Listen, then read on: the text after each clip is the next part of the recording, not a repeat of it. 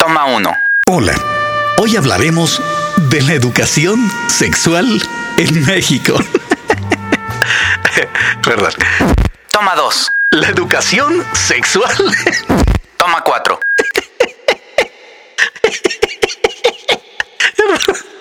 Perdón. Toma 27. La educación sexual. Toma 48. Ya, ya, ya, ya,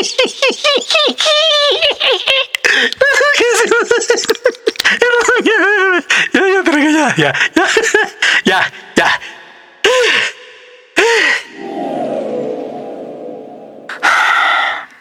Toma 80. La educación sexual en México. Chale. ¿Cuál educación sexual? No mames.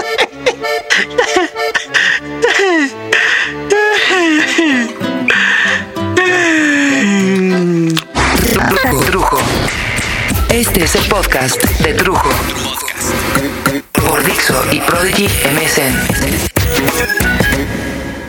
He estado tratando de escribir respecto a la educación sexual en mi país. Entre las familias que conocemos, los primos, los amigos, los compañeros de trabajo, la escuela, la educación sexual que recibimos en nuestras casas. Y por supuesto la educación sexual que nosotros les brindamos a nuestros hijos, por consiguiente y de forma precondicional, mas no obligatoriamente reflejante, la que nuestros padres nos brindaron a nosotros. Ay, maestra, ¿verdad que no se dice pizarrín? Mi mamá me dijo que se decía pajarito.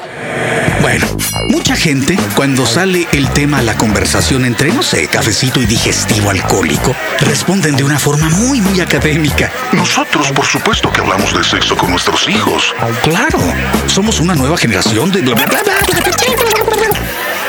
Es cierto, con muchos amigos, ya sea en pareja o solos entre hombres o solas entre mujeres, parecen saber algunas posiciones, algunos usos y prácticas y parecen conocer la verdad de algunos ritos y mitos sexuales.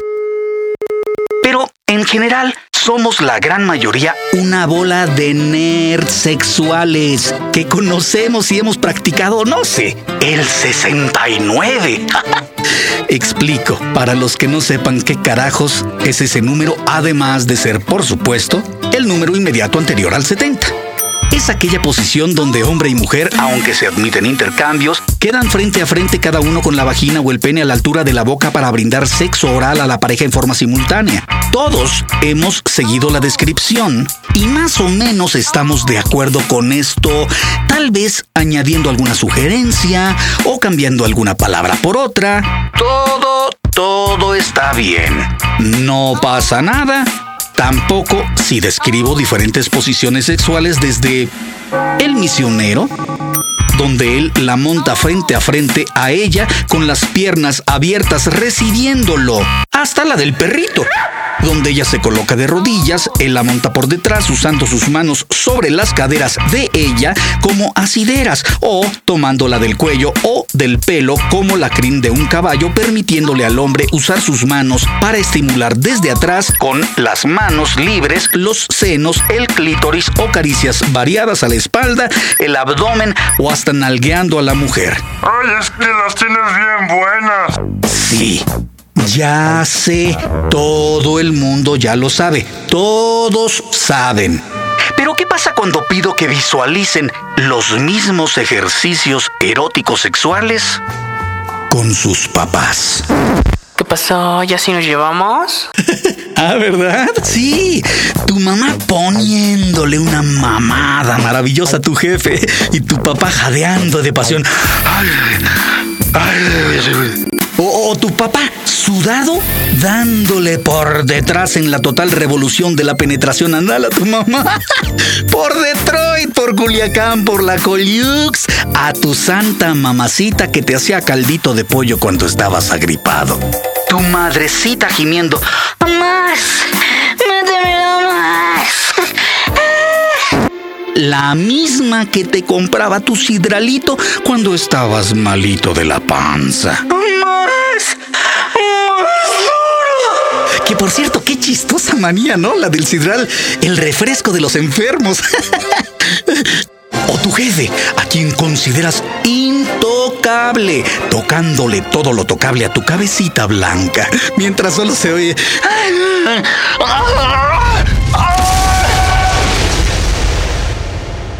A puerta cerrada porque los adultos tienen que platicar cosas de adultos. ¿Qué estarán platicando?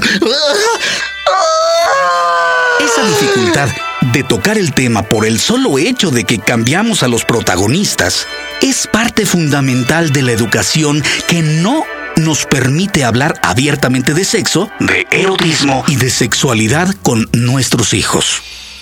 ¿Cuántos padres, aquí hablando entre nosotros, han ya conversado con sus hijos? No del condón, por favor, no. Eso los chavos ya lo saben de la escuela. No, no. ¿Quiénes de nosotros, honestamente, ya hemos hablado con ellos de mamadas, de coger, de sexo anal, de sexo oral, así como del aborto, de formas de anticoncepción, clínicas y parteras, uy, tantas cosas que puede uno conversar. Desde pequeños y cada vez más pequeños nos envían nuestros padres a educarnos a las escuelas, ¿no? Nos enseñan a escribir, nos enseñan a leer, desde hacer ejercicios haciendo bolitas y rayitas para programarnos en lo posible el tener una buena y correcta caligrafía, una aceptable ortografía y con el paso de los años una comprensión de nuestra lectura. Las matemáticas, sumas, restas, multiplicas, divides durante años para poder integrarte a una vida de cálculo y álgebra, por lo menos cuando no es más especializado el pedo, por ejemplo para los ingenieros y los arquitectos del mundo.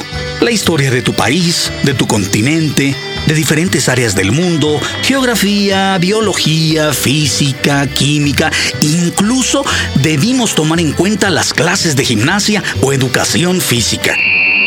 Desde esas escuelas donde hacen correr en círculos al alumnado como ratones de laboratorio porque están chiquitas las escuelas, o, o, los que tienen la suerte de contar con una canchita de básquet, o voleibol, o fútbol rápido, hasta las instituciones que cuentan con canchas con pasto para fútbol, soccer, tamaño profesional o fútbol americano, albercas, gimnasios, y a veces más. Pero bueno, esos ya son los excesos de la no democracia en México que deberemos, ojalá, tocar en otro podcast. Ok, ok, ok, ok, ok. ¿Y la educación sexual?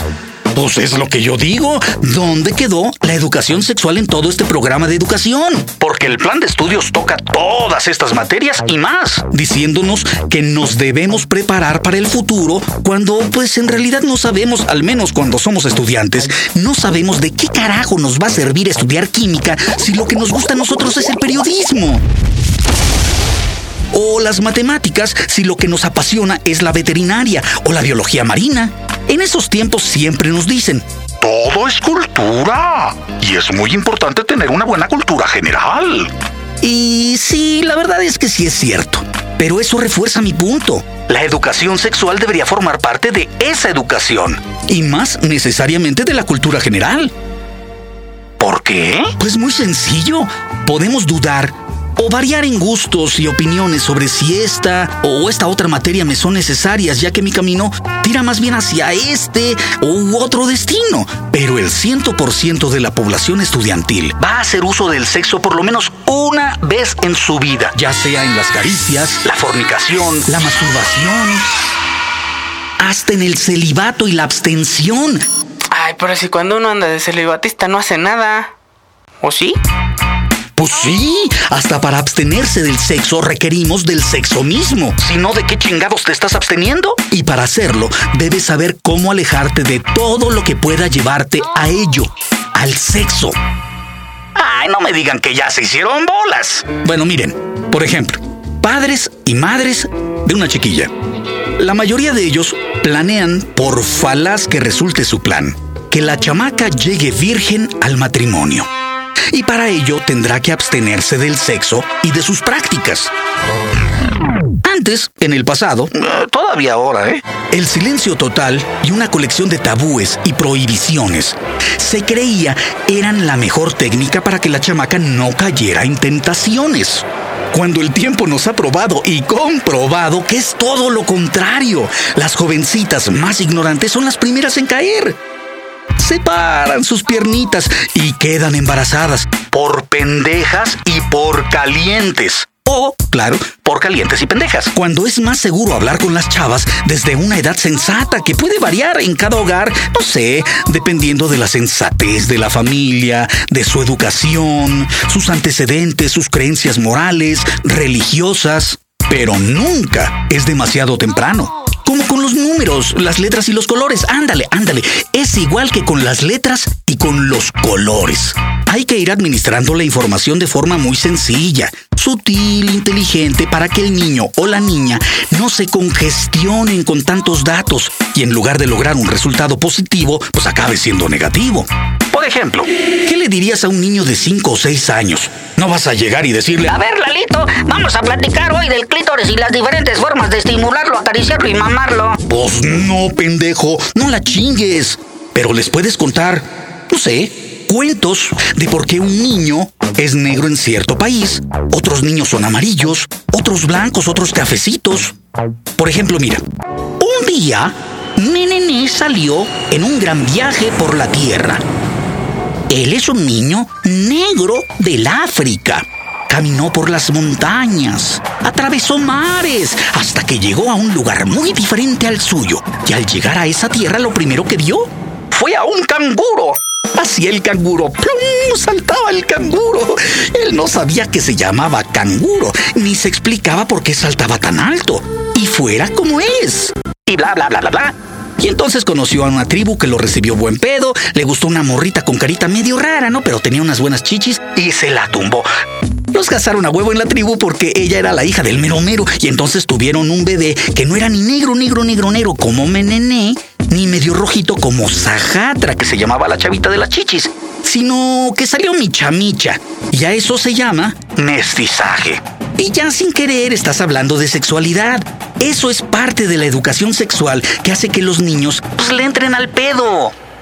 Le entran al tema desde chicos de una forma más natural. No que hay cada pinche chamaco en estos días. Y esos días también. Que no puedes mencionar la sola palabra tetas o chichis porque se ponen como si les hubieras clavado un arpón en el culo. Les risa, se retuercen. Dijo chichis. Chichis.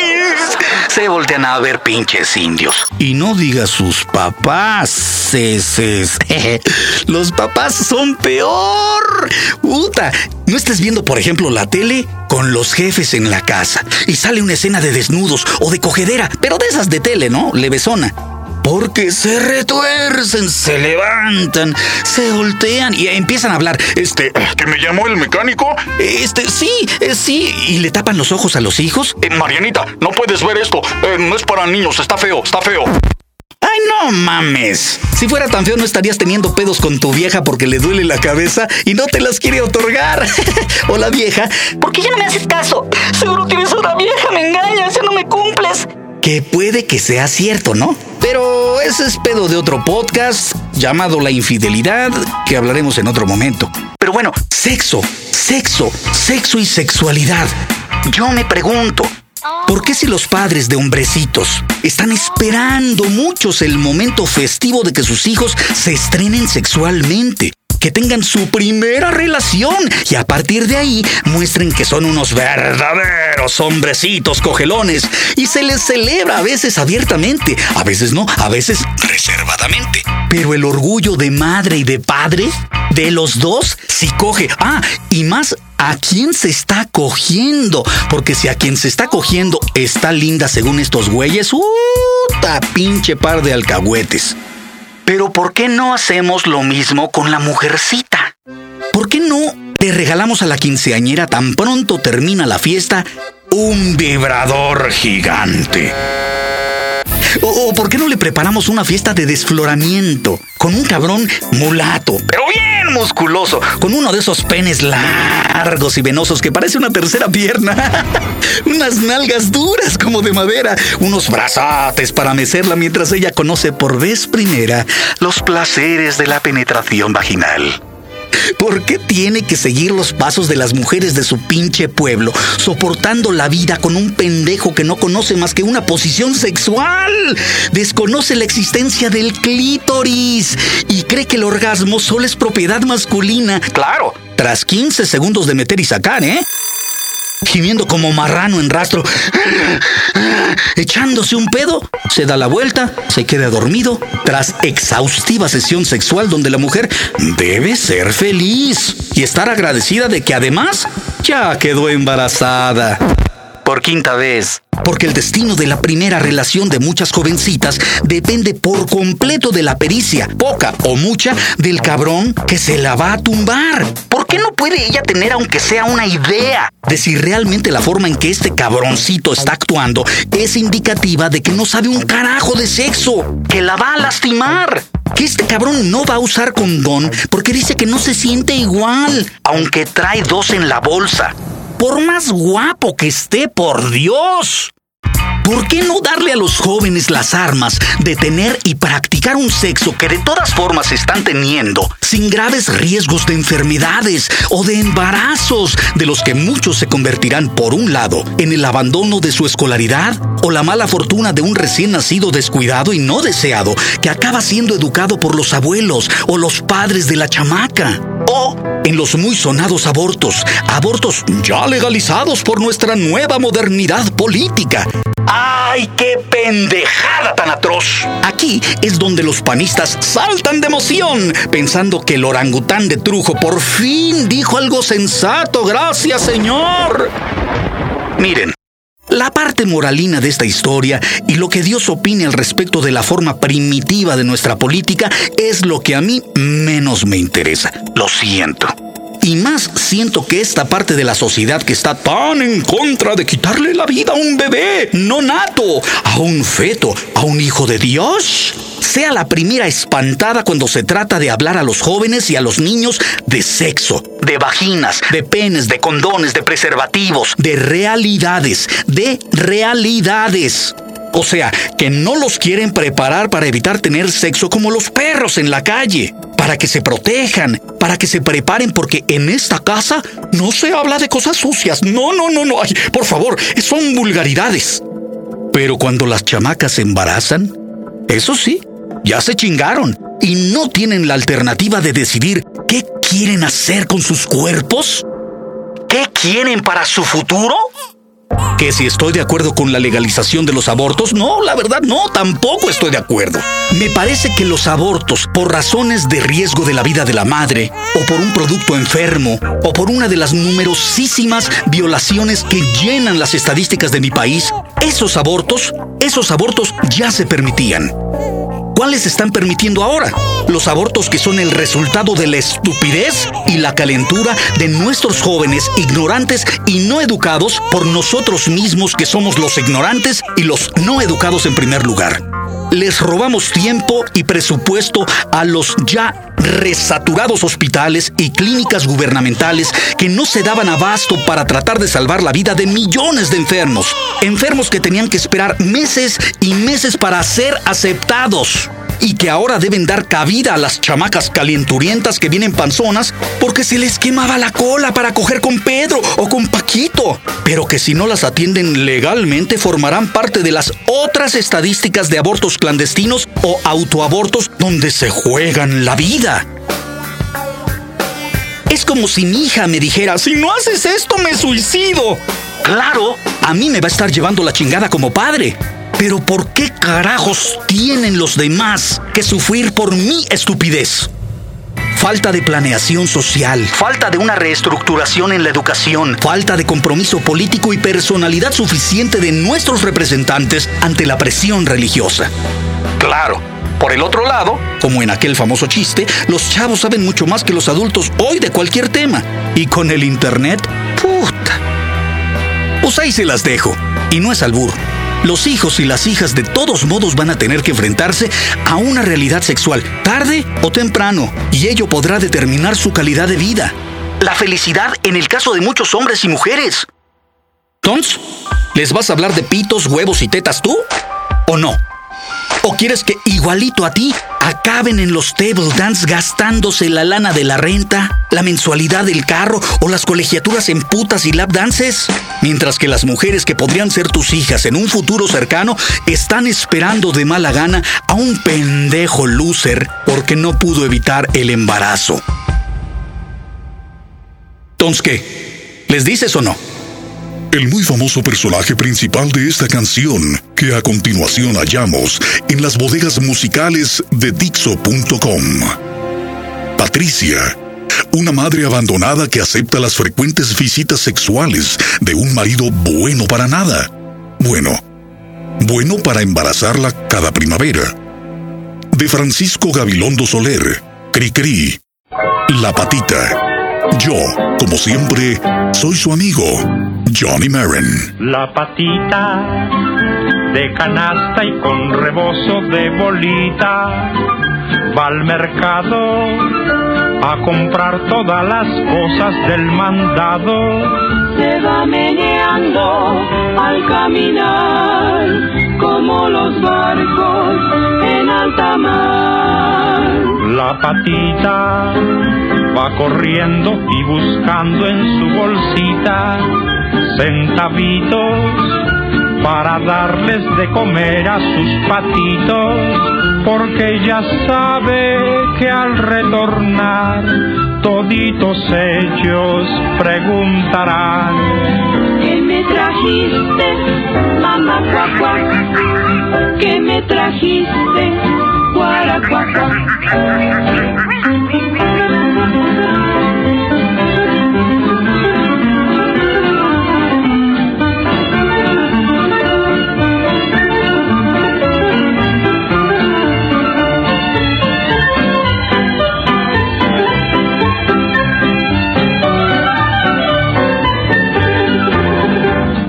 Patita como tú, de canasta y con rebozo de bolita, como tú, se ha enojado Como tú, por lo caro que está todo en el mercado. como no tiene para comprar, se pasa el día en regatear. Sus patitos van creciendo y no tienen zapatitos. Y su esposo es un pato sin vergüenza y perezoso que no da nada para comer. Y la patita, pues, ¿qué va a hacer? Cuando le pidan, contestará. Coman mosquitos, guaracuacuac. Trujo. Este fue el podcast de Trujo. Por Dixo y Prodigy MSN.